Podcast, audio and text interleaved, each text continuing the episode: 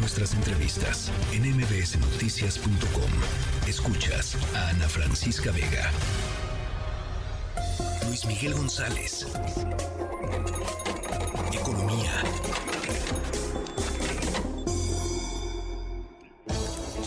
Luis Miguel González, cambio radical de tema. Vamos a hablar sobre la nueva mexicana de aviación. Tuviste chance de platicar con el, con los nuevos directivos, ¿no? Su nuevo director general. Sí, fue una entrevista, yo diría, bastante, me sorprendió, bastante apertura para, para contestar temas complicados. Obviamente el tema más complicado para mí es cómo, cómo esperar que esta empresa le vaya mejor que otras empresas públicas de aviación. Pues sí. El récord del gobierno como propietario es terrible, prácticamente es un, una lista de quiebra tras quiebra del gobierno con Aeroméxico, con Mexicana en diferentes momentos. Eh, dice él, es una empresa del gobierno que está sectorizada en la Secretaría de Defensa, pero es fundamentalmente una empresa pública.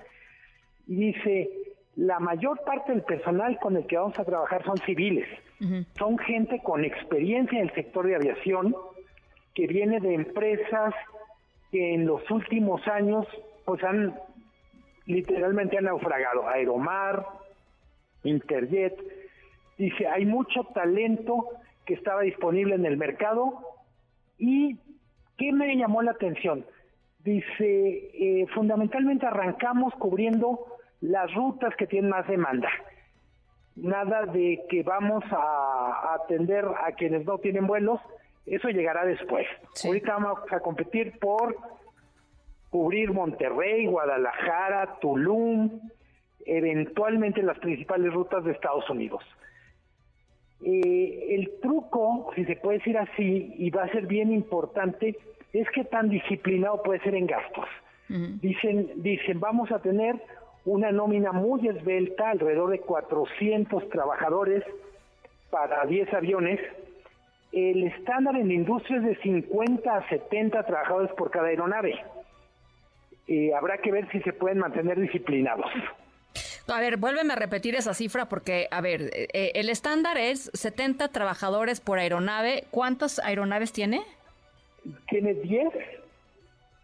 Va a tener 10, con eso arranca y, va a tener, ahorita tiene 300 trabajadores, va a llegar a 400. Estamos hablando de personal administrativo, ventas, mecánicos, porque digo, ahora sí no te asustes, Ana Francisca. No, bueno, ¿cómo no me voy a avión, En el avión, ¿Eh?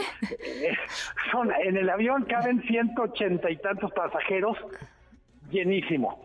Entonces no pueden ir ahí 70 no no no. a ver pero pero pero pues entonces está muy por debajo del estándar de la industria en términos de, eh, de personal versus aeronaves no totalmente. O sea, dicen eh, podemos hacerlo porque vamos a invertir en tecnología porque vamos a hacer las cosas bien eh, no es un plan de negocios lo que nos compartió sino las líneas generales de trabajo. Eh, desde mi punto de vista, Ana Francisca, lo hemos comentado, la aviación civil es una industria súper competida que va a requerir mucha calidad de ejecución. Dice el general, eh, nosotros como militares garantizamos disciplina, pero no piensen que el personal va a ser militar. Hay mucho, mucho personal civil aspirarían a 6% de cuota de mercado. Para hacernos una idea, las aerolíneas grandes, Volaris, Aeroméxico, Viva, más o menos tienen 18 20% de mercado. O sea, una tercera parte de eso para arrancar. Híjole, a ver, y entonces esta aerolínea sería 100% AIFA, ¿no? 100% AIFA. Y la segunda base, de hecho, su, literalmente su cuartel general, su edificio, corporativo va a estar en el AIFA, en la ex hacienda de Santa Lucía. Y va a tener una segunda, eh, una segunda, vamos a decir, un segundo polo importante en Tulum. Hay que recordar, el mayor aeropuerto de México es Cancún y se está habilitando un segundo aeropuerto en esa zona que sería de las Fuerzas Armadas en Tulum. Hemos hablado muy poco de ese aeropuerto, pero dada la importancia de la península de Yucatán, de la, del aeropuerto de Cancún, ese aeropuerto puede llegar a ser muy importante en el mapa nacional. Ya. Bueno, yo sigo preocupada por, por de veras, ¿eh? O sea, si, si el estándar son 70, ¿por qué, porque hay 40? O sea, perdón, pero la austeridad republicana en los últimos cinco años nos ha, este, ser, nos ha hecho ser muy mal pensados en términos de en dónde recortan y por qué recortan y cuáles son las consecuencias de esos recortes. Eh, totalmente. Eh, yo insisto, la aerolínea, creo que es importante que lo tengamos en mente, arranca operaciones en diciembre. Empezaremos a ver qué tanto de lo que estamos oyendo en el discurso está en la realidad. Ya. Evidentemente, lo hemos comentado mucho, la industria necesita más competencia. El grupo de personal calificado que se quedó sin chamba necesita opciones eh, y lo hemos, yo lo subrayaría, México es una potencia turística, pero en lo que tiene que ver con industria aérea, pues es literalmente un jugador muy pequeñito. Ninguna de las aerolíneas mexicanas está entre las 100 más grandes del mundo. Pues no.